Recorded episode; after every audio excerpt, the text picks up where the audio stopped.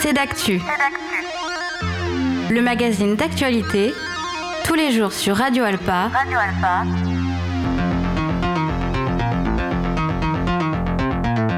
Présenté par Robin Hulin.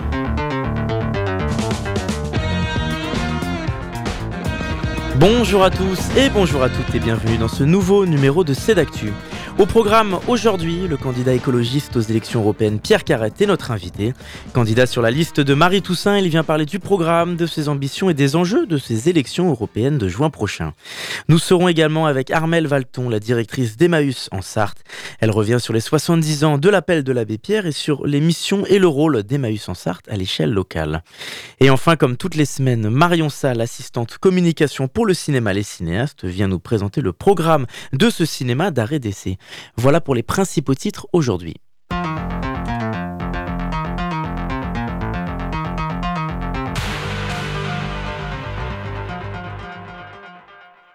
Bonjour Pierre Carrette. Bonjour. Merci d'être avec nous. Vous êtes donc candidat aux élections européennes pour le Parti des écologistes sur la liste conduite par Marie Toussaint. Vous êtes sartois, ingénieur agronome et vous travaillez pour une fondation de protection de l'environnement. Pierre Carrette, pour commencer, pourquoi avez-vous souhaité devenir candidat aux élections européennes pour les écologistes et représenter ce parti et son projet au Parlement européen?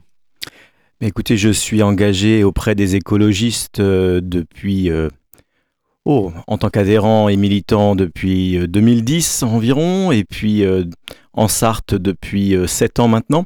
J'ai participé à plusieurs campagnes, hein, celles des régionales, les campagnes municipales, les campagnes départementales. Et euh, les campagnes européennes sont un moment de démocratie euh, particulièrement important sur lequel je souhaite euh, vivement m'engager et tout, le, tout notre parti aussi. Hein. Il ne vous aura pas échappé que le nom officiel de notre parti jusqu'à peu était Europe Écologie Les Verts. Donc l'engagement européen est vraiment au cœur de, de nos ambitions. C'est une manière de traiter ces enjeux différemment, le Parlement européen, l'Europe et, et l'aspect international? Ben, sur beaucoup de questions euh, environnementales, pour parler vraiment d'écologie directement, on, voit que l'échelon européen est un échelon qui est absolument euh, indispensable. Résoudre euh, la crise climatique en Sarthe ou en France uniquement, ça aura très très peu d'impact. ou si on parle pas des ressources de la pêche par exemple, il faut avoir des collaborations avec les pays qui nous entourent pour pouvoir avoir un impact. Donc l'échelon européen, il est aujourd'hui véritablement indispensable pour avoir des politiques qui soient fortes à l'échelle mondiale. Et la plupart des crises que nous rencontrons aujourd'hui, mais également par exemple la crise en Ukraine euh, à l'heure actuelle, sont des crises qui ne peuvent se résoudre qu'avec une Europe forte et avec des pays qui puissent peser sur l'échiquier sur international. Alors, pour rappel, les élections européennes se tiennent le 9 juin en France, hein, c'est du 6 au, 9 juin en Europe. 9 juin en France pour élire 81 députés qui représenteront la France au Parlement européen. Vous déclarez aujourd'hui que plus que jamais nous avons besoin d'Europe, qu'elle a protégé notre pays pendant la crise du Covid. Justement, Pierre Carrette, quelles sont les priorités, les principaux axes du programme des écologistes que vous souhaitez défendre? Les principaux axes sont, des axes euh, de justice et bien entendu d'environnement. Euh, de justice parce qu'on voit que l'Europe, même si elle nous a effectivement apporté beaucoup euh, ces 60 dernières années, euh, a quand même un virage très libéral qui a fragilisé nos concitoyens, une certaine partie de nos concitoyens, euh, qui a euh, encouragé aussi à la désindustrialisation en France et qui a des conséquences parfois dramatiques aussi sur notre environnement et nos écosystèmes et notre santé. Donc il y a un besoin très fort de travailler pour, pour rendre cette Europe beaucoup plus au service de nos citoyens et plus protectrice. L'agriculture, notamment, c'est un des axes forts du programme. On en parle énormément en ce moment. C'est au cœur de l'actualité. Vous dites que la PAC, notamment, ne répond plus à la crise euh, du monde agricole. Pourquoi, selon vous? Écoutez, moi je suis euh, aussi euh, agriculteur dans le dans l'ouest de la Sarthe, à, Chevilliers. et je constate effectivement, en discutant avec, avec mes collègues hein, dans le village et autour, que les questions qui se posent aujourd'hui pour les agriculteurs sont essentiellement des questions de rémunération. Euh, la politique agricole commune aujourd'hui, telle qu'elle a été adoptée et avec poussée par, le gouvernement français est une politique qui est très peu redistributive. C'est-à-dire qu'elle elle participe essentiellement à renforcer des systèmes qui sont on va dire pour simplifier, les systèmes des gros agriculteurs pour de l'agriculture d'exportation et elle ne protège pas suffisamment les, la paysannerie, les fermes familiales. On a, c'est un problème qui est très complexe, on peut y passer beaucoup de temps si vous voulez, mais en tout cas, il est certain que la, PAC doit être réformée, et ce sera d'ailleurs un des premiers sujets sur l'agenda euh, lors de la prochaine mandature au Parlement européen. Donc la PAC, c'est la, politique commune, politique agricole commune, pardon, c'est cette politique mise en place à l'échelle de l'Union européenne pour tous les pays membres. On estime qu'elle représente 40% du budget de l'Union européenne, et elle est divisée donc en deux piliers les aides directes aux agriculteurs. Plus la ferme et les productions sont grandes, plus il y a d'aides, grosso modo. Et puis il y a le second pilier consacré au développement rural avec euh, la modernisation des exploitations agricoles, des aides pour certaines installations. Et c'est ce second pilier qui, fait parler, il est surtout cofinancé par les, États membres et donc euh, dépend aussi de leur, bonne volonté. Justement, comment essayer d'associer une meilleure euh, redistribution, meilleure rémunération et une, politique plus juste au travers de, ces notions complexes, en alliant notamment les, les enjeux environnementaux finalement, puisqu'il est là l'enjeu. Oui, tout à fait. en fait, on, est aujourd'hui sur, euh, sur, euh, sur des systèmes qui sont favorisés, essentiellement avec des buts euh, d'exportation, mais qui sont favorisés pour une production maximum, ce qui en soi n'est pas quelque chose qui me dérange. Il faut effectivement qu'on puisse se nourrir en Europe, mais il faut aussi qu'on puisse se nourrir avec des produits de qualité et avec des ressources qui soient protégées pour tout le monde. Les agriculteurs, euh, nous sommes euh, aussi euh, responsables du paysage, de la ressource en eau, de la biodiversité. Et, donc, il est important que notre profession soit aidée à maintenir tous ces services qui bénéficient non seulement à l'agriculteur dans le cadre de sa production, mais également aux autres. On, dit assez souvent que quand on achète un produit euh, en supermarché, on l'achète trois fois. On l'achète une première fois en payant le prix à l'agriculteur, une deuxième fois en payant les impôts pour la politique agricole commune, et une troisième, fois avec euh, les coûts engendrés par la mauvaise agriculture, la maladaptation de l'agriculture, comme le traitement des eaux, euh, comme le traitement aussi des problèmes de santé qui peuvent être générés par certains abus dans la profession.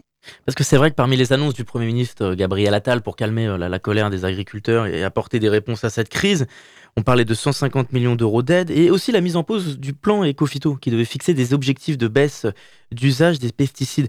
Vous avez le sentiment, Pierre Carrette, qu'il est réellement possible aujourd'hui d'associer l'agriculture de grande échelle en prenant réellement en compte les, normes environnementales et de mettre fin à certaines crises et certaines colères sans euh, mettre entre parenthèses des normes environnementales? Je pense qu'il y a une, certaine solution de facilité à, attaquer euh, les normes. Et moi-même qui suis agriculteur, je peux vous dire, effectivement, il y a beaucoup trop de choses. On est fatigué d'un certain nombre de normes, de régulations euh, parfois absurdes qui viennent d'un bord et de l'autre, euh, de multiples enquêtes dont on se demande si elles servent à quelque chose. Donc, on peut tous être d'accord là-dessus. Et d'ailleurs, je pense que vos auditeurs, s'ils ont fait euh, dans d'autres domaines une rénovation énergétique ou s'ils ont voulu changer leur, abonnement téléphonique, ils voient bien la difficulté euh, dans laquelle on peut rentrer à partir du moment où on a de multiples questionnaires et formulaires à remplir. Donc il y a une fatigue, mais elle est pratiquement généralisée dans, l'ensemble de la population, j'ai l'impression, mais elle est également très très forte euh, chez les agriculteurs. Donc il y a effectivement un véritable sujet.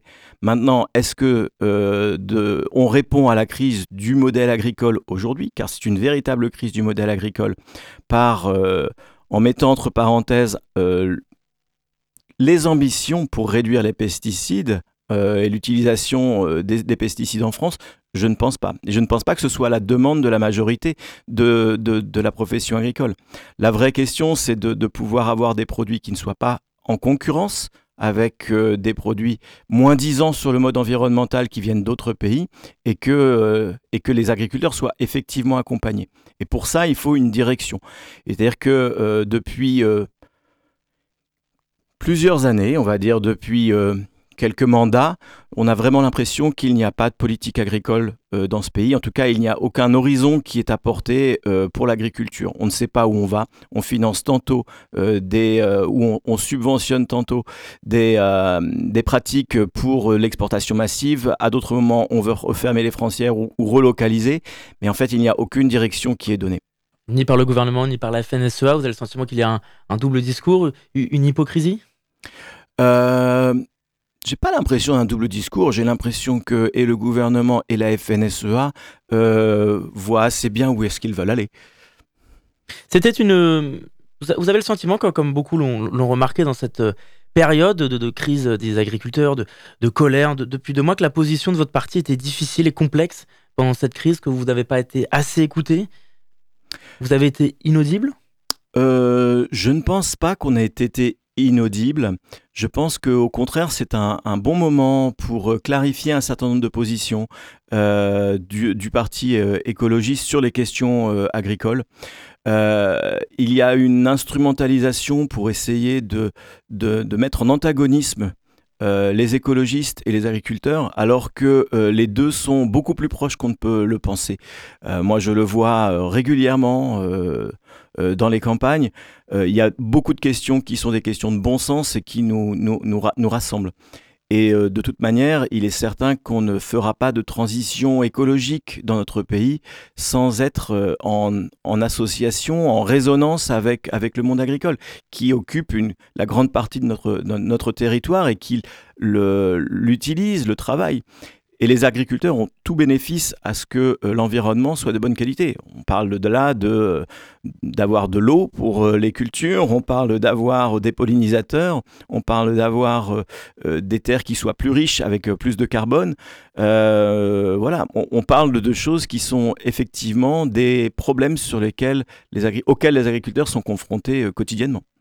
Alors selon un baromètre publié en décembre dernier, on apprend que 66% des Français pensent que l'Union européenne a un impact sur leur quotidien. Mais ils sont seulement 36% à avoir une bonne image de l'Europe. Pierre Carrette, l'enjeu de ces élections européennes est-il tout simplement de sensibiliser déjà les, citoyens à l'Europe, mais surtout de leur expliquer le rôle et les missions du Parlement européen? Parce qu'on n'en parle peut-être pas assez. C'est certain. Euh, on a d'ailleurs euh, un fort attachement euh, à l'Europe chez nos concitoyens et par contre assez souvent euh, des taux de participation qui sont faibles au moment des élections, hein, environ 50% lors des dernières euh, élections européennes dans notre département. Donc euh, il y a effectivement un, rôle d'explication à avoir. le Parlement joue un rôle prépondérant au niveau des équilibres européens. Mais c'est vrai que l'ensemble de l'architecture de, de, des institutions européennes est parfois difficile à comprendre entre le Conseil de l'Europe, euh, le, Conseil européen, euh, le Parlement, la Commission. Euh, on est souvent assez perdu et, je pense que c'est quelque chose qui démobilise assez souvent les électeurs. C'est le traitement médiatique notamment, selon vous, qui est pour quelque chose, qui ne prend pas suffisamment en, considération ces enjeux-là euh, Le traitement médiatique euh, est certainement une partie de cette question. Ensuite, euh, je pense que de toute manière, on a toujours beaucoup plus tendance à être motivé par des choses qui sont proches, parce que l'on peut voir directement l'impact de, de, de, son vote au niveau de sa mairie, euh, au niveau de, son département. Donc plus on s'éloigne, mis à part en France avec, avec l'élection présidentielle, euh, plus on s'éloigne, plus, euh, plus le lien tend à se distendre et, moins on en voit, moins on en voit l'intérêt. Alors que le Parlement européen est un endroit tout à fait particulier de démocratie où même les partis qui sont en minorité jouent un rôle très important. Euh, parce qu'il y a une culture de compromis qui fait jouer à la fois euh, les, bien entendu les étiquettes politiques des, eurodéputés, mais qui fait jouer également euh, les rapports entre les pays, entre le nord et le sud de l'Europe, entre l'est et l'ouest de l'Europe. Et donc il y a beaucoup de compromis à construire. Et, et par exemple, pour la dernière, le, la, dernière session parlementaire, les écologistes, bien que en nombre plus restreints que les autres grands partis euh, au niveau européen, ont pu avoir des succès et rencontrer euh, des échos très importants et, influer réellement sur les politiques européennes, sur des choses qui nous touchent tous les jours. Et alors justement, à l'échelle locale, sur notre territoire, comment intéresser davantage les électeurs à l'importance du vote, notamment puisque il n'y a pas les élections européennes, que les élections européennes, puisque à chaque élection, les Français votent de moins en moins. C'est une question et un débat qui revient d'ailleurs à chaque scrutin réintéresser euh, les gens à la politique, c'est quelque chose qui est absolument euh, crucial. Nous, on essaie de le faire euh, au niveau des écologistes, en organisant des ateliers, des rencontres, en allant aussi au devant de, nos concitoyens sur les marchés, mais aussi sur les réseaux sociaux. Donc, c'est un travail qui, qui n'est pas uniquement celui d'un parti. Je pense que c'est un travail de l'ensemble des politiques qui doivent aussi faire preuve de peut-être plus de euh, de franchise, plus de transparence pour pouvoir euh, éviter euh, les désillusions qui ont été apportées ces derniers temps. Et, dans le monde politique, ce qui est surtout important, je pense, pour motiver nos concitoyens à voter, c'est d'avoir des lignes claires, c'est-à-dire de, savoir réellement où on va. Et, et aujourd'hui, on a tous besoin et envie d'avoir des partis qui ont des lignes claires, euh, ce qui n'est euh, par exemple pas le cas euh, aujourd'hui du, du mouvement qui, qui est en majorité et qui gouverne la France. Et du côté de la gauche, est-ce que selon vous, il y a une responsabilité aussi des responsables de gauche? Y a-t-il une lassitude aussi des électeurs de gauche de voir des divisions internes, de voir des divisions ouvertes entre les différents partis, notamment comme ces élections-là, de ne pas faire de liste commune?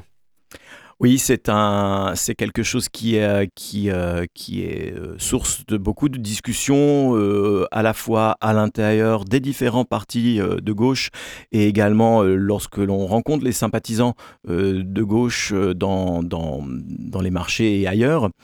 je pense que les élections européennes sont par, par contre un moment tout à fait particulier. On est sur des élections qui sont entièrement proportionnelles et à un seul tour.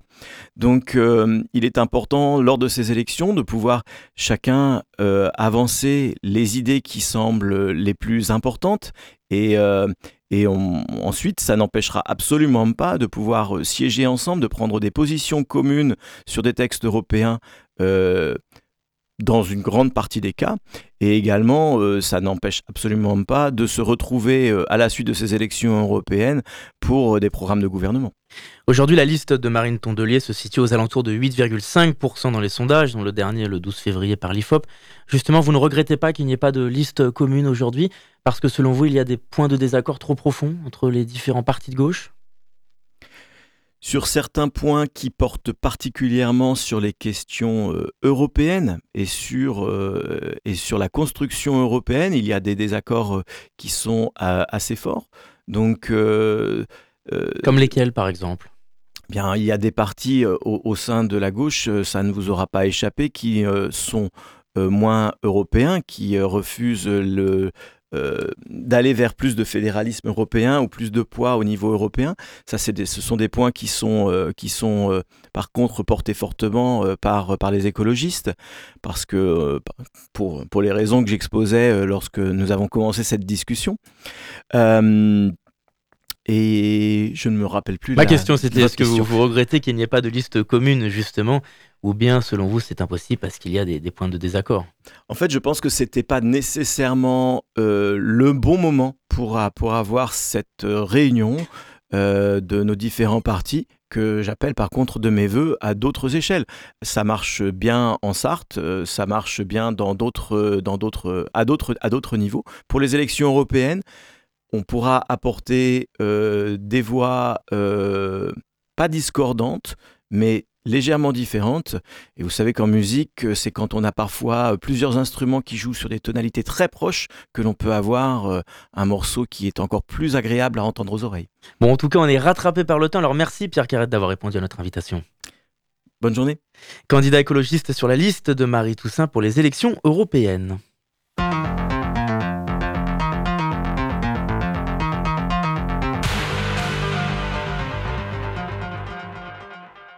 On va se retrouver dans quelques instants pour la suite de notre émission. On sera avec Armel Valton, la directrice d'Emmaüs en Sarthe.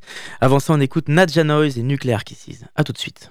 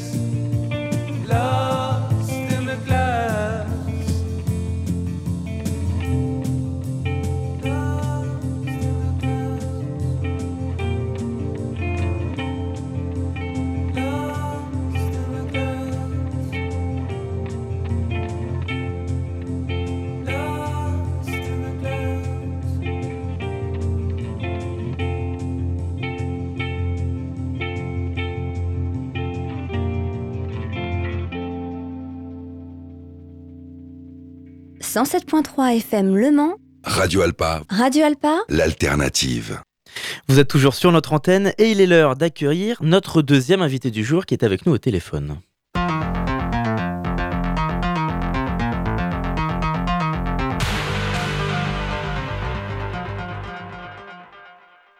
Sur notre antenne, Armelle Valton, la directrice d'Emmaüs en Sarthe. Bonjour. Oui, bonjour. Merci d'être avec nous. Donc il y a 70 ans, le 1er février 54, l'appel de l'abbé Pierre, au cœur d'un hiver rude, aux conséquences, l'abbé Pierre fait un appel sur les ondes de Radio Luxembourg pour alerter la classe politique et les citoyens pour aider et lutter contre la misère, en proie au froid, au gel. Alors 70 ans après, il fait parfois moins froid, effectivement, mais la pauvreté est aussi rude sur notre territoire, la misère se creuse en France. On va en parler en détail, mais pour commencer déjà, Armel Valton, est-ce que vous pouvez nous présenter les missions premières et le rôle d'Emmaüs sur le terrain? Oui, tout à fait. Donc, je suis co-responsable de la communauté Emmaüs euh, Sarthe depuis euh, deux ans euh, maintenant. La communauté Emmaüs s'inscrit dans le mouvement Emmaüs et euh, comprend à peu près, euh, il y a à peu près 100, 120, un peu plus de 120 communautés. Euh, on accueille plus de 5000 personnes, femmes, enfants, hommes, voilà, de tout, de tous âges. On pratique un accueil qu'on dit inconditionnel et on accueille des personnes qui sont en rupture de, de parcours pour quelque raison que, que ce soit. Donc la communauté Emmaüs euh, Sarthe euh, comprend euh, trois, trois lieux de vente, deux magasins au Mans, zone nord et, la Galope, et puis un autre lieu de vente qui se trouve à la Mileste, là où il y a l'habitat des, des compagnes et compagnons. C'est d'ailleurs le plus, le plus grand lieu de vente. nous alimentons les lieux de vente par grâce aux dons des personnes qui viennent nous déposer des choses. Euh, nous les revalorisons euh, dans nos magasins. S'adresse à tout type de, de personnes, euh, que ce soit des chineurs ou des, des personnes qui, qui, ont, qui, ont, besoin de, de, de choses à, à, à, petit prix. Nos magasins, en fait, ce sont notre euh, outil économique. Euh, on, on, ne fait pas de, de, de, bénéfices, nous ne sommes pas une entreprise. Euh, nous utilisons les recettes de nos magasins pour payer toutes nos factures quelle qu'elle soit. Euh, nous ne demandons pas de, de subvention. Euh, oui, c'est important de le préciser, il n'y a pas de subvention justement de l'État. Non, non, non, nous sommes, euh, nous sommes autonomes. Euh, voilà, c'est une des valeurs premières de, de l'abbé Pierre. Voilà, Parce que justement, c'est ça, ça provient des valeurs de, de l'idéologie, entre guillemets, d'Emmaüs, de ne, ne, pas recevoir de subvention de, de l'État. Exact, Exactement, ouais, c'est ça, c'est garder euh, une autonomie et puis c'est, euh, disait l'abbé Pierre, relever euh, l'homme, euh, l'humain euh, par par le travail, par l'activité. Donc ça, c'est une valeur importante pour nous. Alors, outre le fait de, de payer nos factures, de, de, pouvoir vivre, nous utilisons aussi les dons et l'argent que nous dégageons de nos recettes pour effectuer des actions de solidarité euh, au niveau local, régional, national et international. Voilà. Donc toute personne qui vient donner ou acheter, acheteurs euh, et acheteuses solidaires, bah, c'est pas anodin. Voilà, leur, euh, geste n'est pas anodin parce qu'ils euh, font preuve de solidarité euh, euh envers énormément de personnes. Justement, on a parlé en introduction de cet entretien des 70 ans de l'abbé Pierre. Justement, aujourd'hui, Armel Valton, est-ce que vous avez le sentiment qu'en 70 ans après, on pourrait faire ce même appel avec le même retentissement auprès de la population et des citoyens? Le même retentissement, je ne sais pas. En tout cas, on pourrait euh, en effet euh, euh, renouveler cet appel. C'est ce que nous avons essayé de faire euh, le 1er février dernier sur la place de la République, au Mans. en commémorant le 70e anniversaire et faisant une action lancée par MS France qui s'appelait Indignation pour dire ben voilà où en sommes-nous maintenant Interrogeons-nous.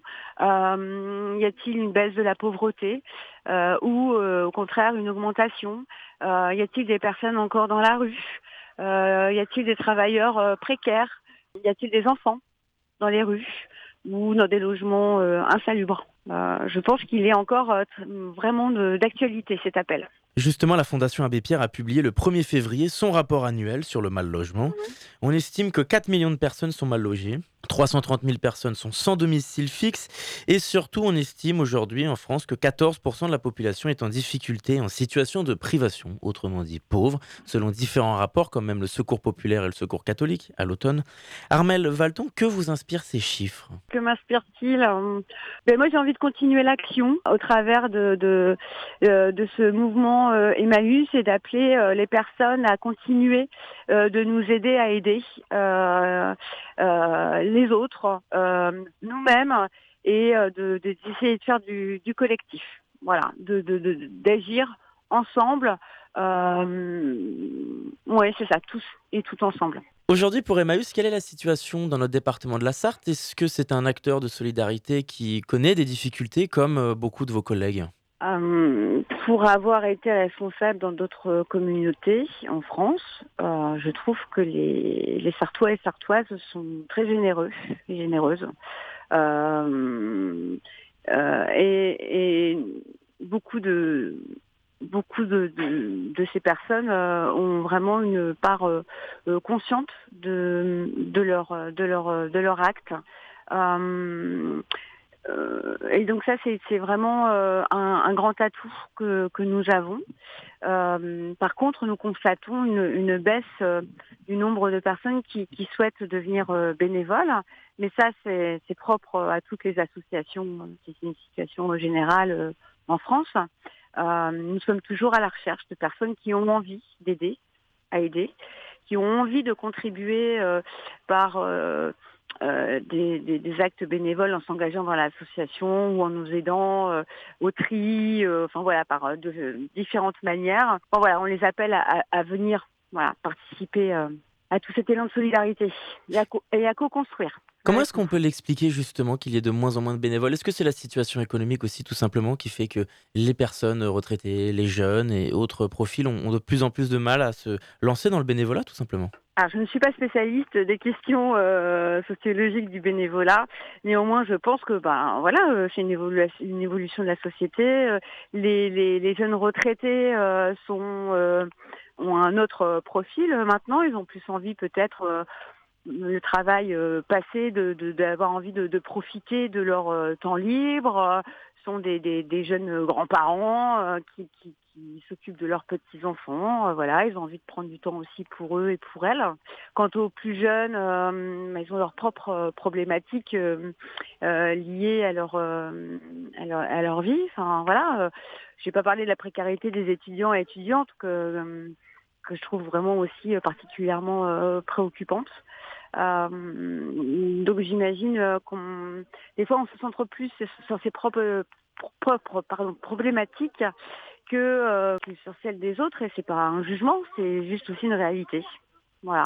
Et comment est-ce qu'Emmaüs essaye de travailler avec les autres acteurs de solidarité, comme le Secours populaire, le Secours catholique, ou, ou pas seulement? Je dois avouer que là, sur le territoire euh, sartois, je n'ai pas encore eu le temps de vraiment développer le, le, réseau.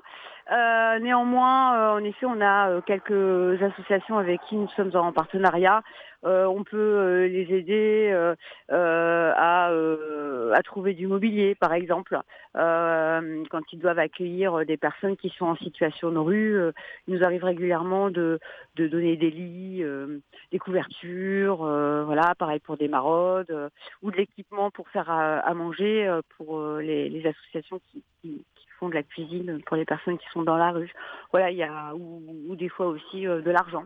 Euh, il y, a, de multiples formes d'action que l'on fait avec euh, ces associations. De multiples formes d'action. Est-ce que vous essayez aussi d'agir pour l'accès à la culture, le développement de la pratique culturelle, dans des, ou, au loisir, surtout l'accès aux loisirs dans des périodes comme à Noël où on sait qu'il y a un fort élan de solidarité, d'actions de, de, ce type-là?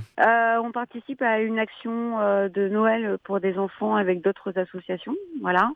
Euh, avec une, collecte de, jouets. On essaye de faire venir aussi euh, euh, des structures de culture dans la communauté. Déjà mmh. en premier lieu pour, pour ouvrir la communauté pour les, les compagnons, les compagnes. On prête euh, du matériel euh, à des euh, troupes de théâtre locales. Il y a différentes actions, ouais, en effet, qu'on fait. Pour refermer cet entretien, Armel Valton, est-ce qu'on peut redonner quelques informations pratiques pour Emmaüs si on souhaite se renseigner sur Emmaüs et sur les différentes actions en Sarthe et où est-ce qu'on peut vous retrouver? Alors, si vous souhaitez avoir plus d'informations, venir nous rendre visite, venir faire du bénévolat, euh, voilà, poser des questions. Je vous invite à, aller sur le site internet de la communauté Emmaüs Sarthe ou sur la page Facebook euh, Emmaüs Le Mans ou Emmaüs Sarthe. Euh, où on communique régulièrement des choses. Il y a un numéro de téléphone aussi qui est indiqué dessus. Voilà, n'hésitez pas. Nous sommes ouverts à toute, à toute réponse. Eh bien, merci beaucoup Armel Valton d'avoir répondu à notre invitation. Eh bien, c'est moi qui vous remercie directrice d'Emmaüs en Sarthe. Merci encore et à bientôt sur notre antenne. On va se retrouver dans quelques instants pour la suite de notre émission. On parlera des actualités du cinéma et les cinéastes avec Marion Salle comme toutes les semaines. Avant ça, c'est Future Island et The tower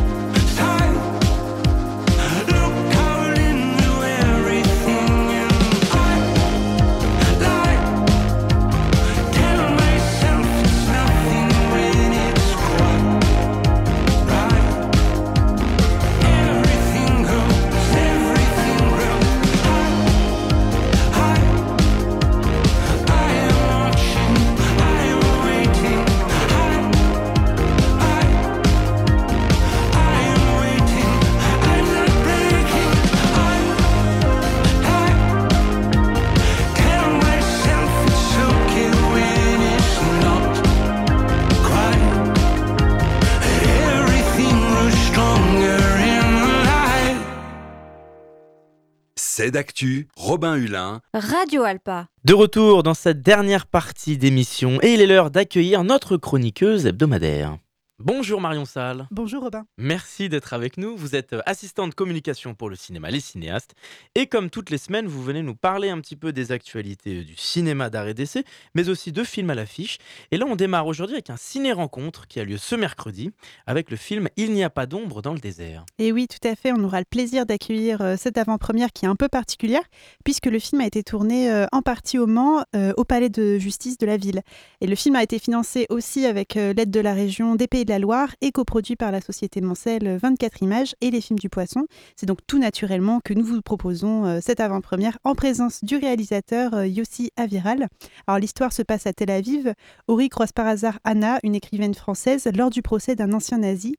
Il est bouleversé de reconnaître euh, cette femme dont le souvenir le hante depuis qu'ils se sont follement aimés à Turin 20 ans plus tôt.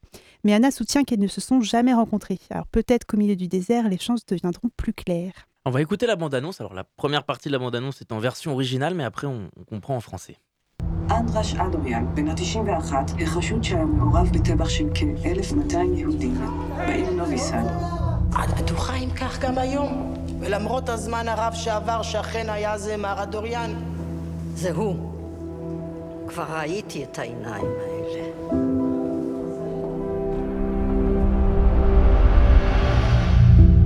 Anna Tu ne me reconnais pas Non. Mon père aussi veut témoigner. Mon père ne parle pas du passé. Je sais pas ce qui s'est passé pour lui. Je sais pas ce qu'elle a traversé. Tu te souviens toujours pas de moi Tu fais semblant, quoi. אתה חושב שזה נורמלי שבגילי אני צריכה להשגיח עליך כמו ילד? Pour les morts, ça ne fait aucune différence que je sois là ou pas. Je vais revenir à Paris, je vais le chercher pour le ramener ici. Non, laisse-moi, on va te ramener à l'aéroport. Non, non, non, non. J'ai rien d'autre à faire. on va où là? האם כבוד בית המשפט, מה שנותר בזיכרוננו הוא תמיד מה שראינו במו עינינו? C'est pas possible que tu te souviennes pas. Et mes lettres, tu les as reçues Vous êtes en train de me raconter tout ce que j'ai écrit dans mes livres. Espèce de taré. הרי כולנו נוטים לעצב מחדש את זיכרונותינו לפי הצורך. Ça va mal finir cette histoire, vous.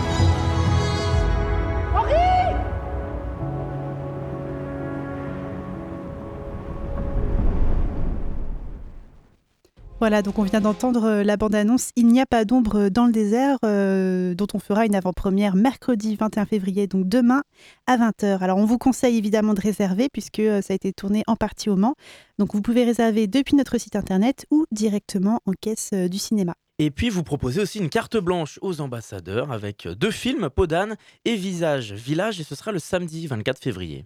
Voilà exactement. Alors, encore eux, les ambassadeurs, notre, notre commission de bénévoles de 15 à 25 ans ont choisi de vous proposer une double projection pour leur nouvelle carte blanche autour d'un couple mythique euh, ré- de réalisateurs du cinéma français, Agnès Varda et Jacques Demy. Alors, ces deux réalisateurs de la nouvelle vague, et l'idée de cette carte blanche leur est venue de l'exposition à la Cinémathèque autour de la réalisatrice euh, Agnès Varda qui s'est terminée euh, fin janvier, qui était une super expo pour ceux qui ont eu la chance de voir. euh, C'était vraiment très très bien. Alors, en première partie de soirée, à 18h, nous projetterons un des films cultes de Jacques Demy avec Podane, sorti en 1970. Un film magnifique avec la merveilleuse Catherine Deneuve en princesse obligée de se cacher avec une peau d'âne pour fuir les avances de son père qui, à la mort de sa femme, est tenu d'épouser une femme qui sera plus belle que sa défunte épouse. Alors ce conte pour enfants, il est mis en scène sous forme de comédie musicale sur les musiques de Michel Legrand. C'est un classique du cinéma.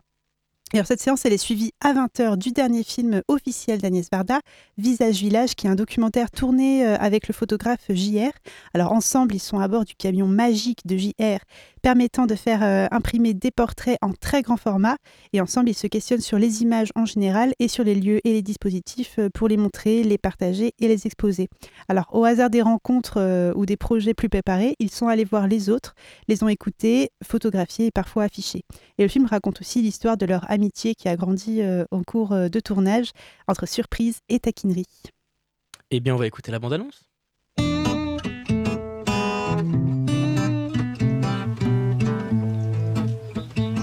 Moi j'ai 33 ans. Et toi je dirais plutôt que tu as 88 printemps. truc rigolo, c'est qu'on va faire un film ensemble. Bah ouais, c'est ça le point de départ. Tu sais, c'est avec ce camion que je pars partout dans le monde. T'es partante? Je suis toujours partante si on va vers des paysages simples, vers des villages, vers des visages. Les gens y rentrent à l'arrière, comme dans un photomaton, et la photo sort dans les 5 secondes sur le côté, en grand format. Un facteur, c'est c'est important dans le village.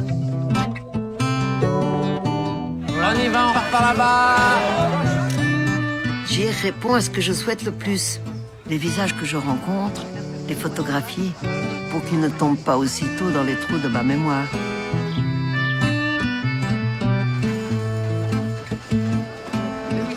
Dis bonjour qu'aux jeunes. Bah oui, parce qu'ils sont à ta taille. Le but, c'est. C'est le pouvoir de l'imagination. Mais qui c'est qui a eu l'idée? Lui, hein, pas moi. Moi, je suis pas faire de mes pieds, je les trouve trop petits. C'est c'est vrai qu'ils paraissent petits. C'est vrai. C'est juste l'installation de l'échafaudage Ah. qui est soumis à autorisation. Alors moi, je vais vous dire quelque chose entre nous. Toutes les amendes, vous pouvez les envoyer à Agnès Varda.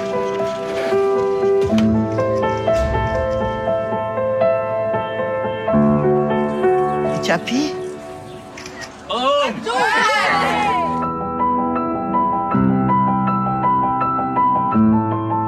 C'est surprenant.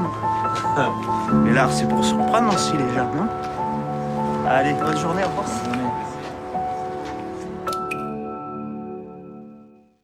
Voilà, nous venons d'écouter la bande-annonce de Visage Village d'Agnès Varda. Donc on vous donne rendez-vous le samedi 24 février à 18h pour Podane de Jacques Demy, suivi à 20h de Visage Village d'Agnès Varda. L'hiver enchanté des petits cinéphiles. C'est Oui, du oui. 24 février au dimanche 10 mars. Voilà, ils reviennent les petits cinéphiles Robin. À chaque Ils vacances là. scolaires, eh oui. à chaque vacances scolaires, euh, on vous propose toujours une programmation spéciale pour le jeune public. Alors pendant les vacances, vous pourrez retrouver 8 films pour les enfants de 3 à 15 ans avec de nombreuses animations. On aura par exemple le lundi 26 février à 14h, on organise un ciné-goûter musical autour du film Krisha et le maître de la forêt avec le groupe euh, 4 par 4 temps. Krisha et le maître de la forêt, c'est un film d'animation pour les enfants à partir de 7 ans qui raconte l'histoire d'une jeune éleveuse de rennes nomade, Krisha, qui vit dans des steppes de la toundra sibérienne. Lorsque sa mère tombe malade, Krisha écoute les conseils d'une vieille chamane et part à la recherche d'un mystérieux ours rouge, le maître de la forêt, qui lui apparut en rêve. La séance elle est suivie d'un goûter et d'une prestation musicale avec le groupe 4 par 4 4 oh là, je vais pas réussir. avec le groupe On va y arriver. 4 par 4 temps. Ok, j'ai réussi. le jeudi 29 avril à 14h, on projettera aussi le programme de court-métrage Un hérisson dans la neige qui sera suivi d'une visite au musée vert. Et ce ciné-musée, il est sur inscription. Attention, les places sont limitées. Vous pouvez réserver à réservation-les-cinéastes.fr. Et pour les plus grands, vous pourrez retrouver un magnifique film d'animation qui est un de mes coups de cœur, Le Royaume de Kensuke, qui est l'adaptation du roman de euh, Michael Morpurgo, qui est un livre d'aventure reprenant l'histoire de Robinson Crusoe, mais version adolescente. Alors, Le Royaume de Kensuke, c'est l'histoire de Michael, 11 ans, parti faire un tour du monde à la voile avec ses parents avant qu'une terrible tempête ne les propulse par-dessus bord avec sa chienne Stella. Échoués sur une île déserte, comment survivre? Un mystérieux inconnu vient alors à leur secours en leur offrant à boire et à manger. Et c'est Kensuke, un ancien soldat japonais vivant seul sur l'île avec ses amis les orang-outans depuis la guerre. Il ouvre à Michael les portes de son royaume et lorsque des trafiquants de singes tentent d'envahir l'île, c'est ensemble qu'ils uniront leurs forces pour sauver ce paradis. Michael, monte avec moi. Aide-moi à barrer. Toute la famille, ensemble, à la découverte du monde. Des dauphins oh Gentil, Stella. La mer est démontée. Stella est dans sa niche, il faut aller la chercher. Michael Attention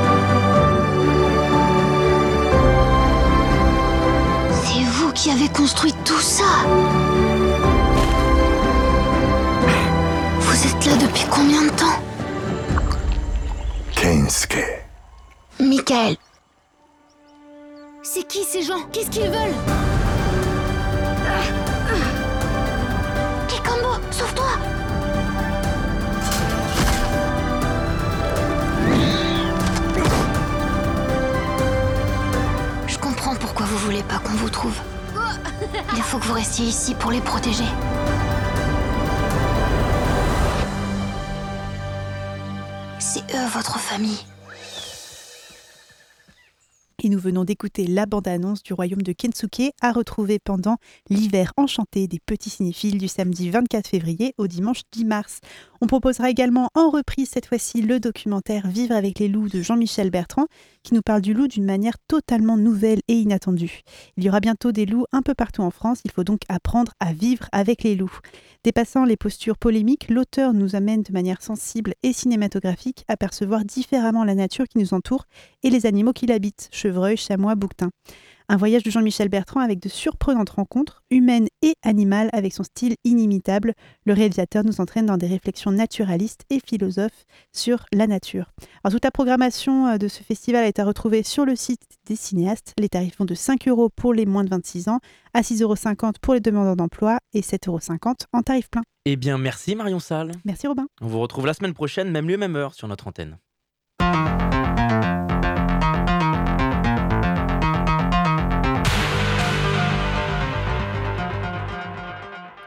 Et on termine cette émission en accueillant avec nous Malaika. Bonjour Malaika. Bonjour. Tu es sur Radio Alpa cette semaine parce que tu es en stage de troisième.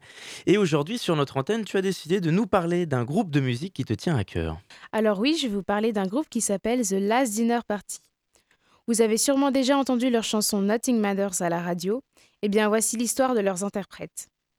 C'est un des rares nouveaux groupes complètement féminins d'indie rock. The Last Dinner Party est en train de devenir un des groupes féminins les plus importants de 2024. Leur, leur style chic et débraillé a déjà séduit l'Angleterre et vient s'installer chez nous en France. Elle passe d'ailleurs par Paris pour la première fois ce mardi 20 février à la maroquinerie. Mais alors qui sont-elles? Alors elles sont cinq filles londoniennes. Elles font de la musique pop rock indie. Dans leurs chansons, il y a beaucoup d'inspiration d'autres artistes comme David Bowie ou Kate Bush. Leur nom The Last Dinner Party, le dernier repas de la fête, vient d'une idée d'un grand buffet. Imaginez une grande table, elle est remplie de nourriture, pleine de bougies, aux chandelles sur la table. Autour de la table, une centaine de personnes en robe de bal style Marie-Antoinette. Ils font la fête, c'est une grosse nuit de débauche. Le repas est aussi chic que scandaleux. Maintenant, avec cette image, des mélodies qui rappellent une ambiance pleine de rage, mais aussi des ballades pleines de vie. Et d'où viennent ces artistes? Eh bien, leur rencontre remonte à 2020, avant que Abigail Morris, la chanteuse, la bassiste Georgia Davis et Lizzie Mayland, la guitariste, rentrent à l'université. Elle traîne dans les pubs à Londres à écouter des groupes comme HTML et Black Midi. Un ami commun présente Emily Roberts et, Aurora Nishki, qui étudie elle au conservatoire. The Last Dinner Party peut commencer à mijoter leurs chansons. Le confinement les ralentit un peu, ça devient compliqué pour elles de se retrouver pour répéter, mais elles jouent pour la première fois en 2021 à Londres. Et débutent dans les petits pubs, là où leurs idées sont nées finalement. Leur ascension est rapide et les fait passer en première partie de Florence and the Machine et des Rolling Stones en juillet 2022. Bien sûr, les maisons de disques les repèrent et elles signent avec Island Records. Entourées d'un manager de Metallica et du producteur d'Arctic Monkeys et de Gorillaz, elles vont enregistrer leur single Nothing Matters. Le single devient vite viral et The Last Dinner Party passe de la première partie d'Osier à la BBC Radio quelques mois après. Elles sortent un nouveau single Sinner, puis un autre My Lady of Mercy, et évidemment leur succès agace vite les réseaux sociaux. Elles sont accusées d'être des industry plants. Des industry plants? Un industry plant, c'est une, donc une plantation de l'industrie musicale. C'est l'idée d'un groupe ou d'un artiste entièrement fabriqué par des producteurs, qui serait un peu superficiel en gros. Comme un groupe de K-pop ou un boys band des années 90. Il n'y aurait pas de vrai talent musical, mais plutôt une très bonne stratégie marketing. C'est très courant de se faire industrie traité d'industrie plans pour des jeunes artistes, par exemple Olivia Rodrigo ou Billie Eilish il y a quelques années. Mais The Last Dinner Party se défendent en disant d'aller regarder leur tout premier son pour constater qu'elles ont bel et bien du talent. Voilà, merci Malaika, on te retrouve très vite sur notre antenne pour de nouvelles chroniques.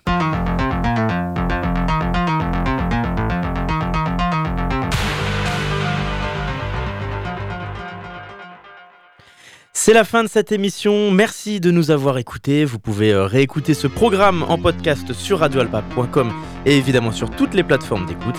Dans quelques instants, c'est l'émission L'Amphi avec Charlie Pless. Et en attendant, je vous dis à très vite sur notre antenne.